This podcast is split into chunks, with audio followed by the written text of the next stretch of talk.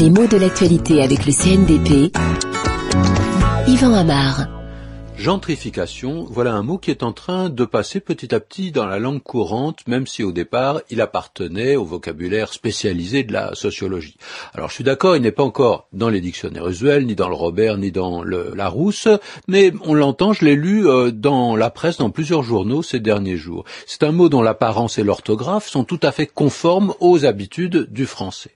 Alors son sens est simple. Gentrification, c'est un petit peu le synonyme d'embourgeoisement dans un emploi particulier qui est lié à l'urbanisme. Alors, on utilise ce mot quand un quartier dans une ville voit sa population se modifier, devenir plus riche, devenir plus aisée. On dit que le secteur se gentrifie. Oh, la structure du mot est éclairante hein, si on connaît le sens du radical gentry, qui est un mot anglais pour désigner la petite noblesse. C'est un vieux mot hein, qui s'appliquait davantage à l'Angleterre d'antan. Mais enfin, l'Angleterre, c'est encore un royaume, donc la petite noblesse a encore sa place dans ce pays.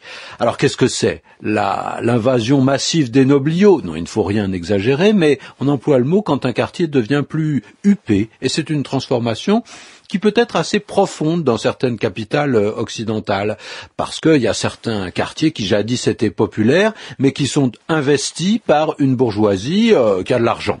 Les loyers montent, le prix du mètre carré monte aussi, les commerces changent, les vieilles bâtisses sont réhabilitées, c'est-à-dire qu'elles sont rénovées, qu'elles sont réparées, et bien souvent, il y a toute une partie de l'ancienne population qui se retrouve chassée par cette implacable logique économique. Alors on a pu voir ça par exemple à Paris dans le Marais, où il y avait, c'est un peu spécial, il y avait des demeures somptueuses de l'aristocratie au XVIIe et XVIIIe siècle, des demeures qui avaient été ensuite laissées presque à l'abandon, souvent délabrées, et depuis une vingtaine d'années, elles sont euh, de nouveau extrêmement euh, choisies par des gens qui peuvent se les payer. Alors, elles ont été réhabilitées, ce sont redevenues des appartements d'habitation.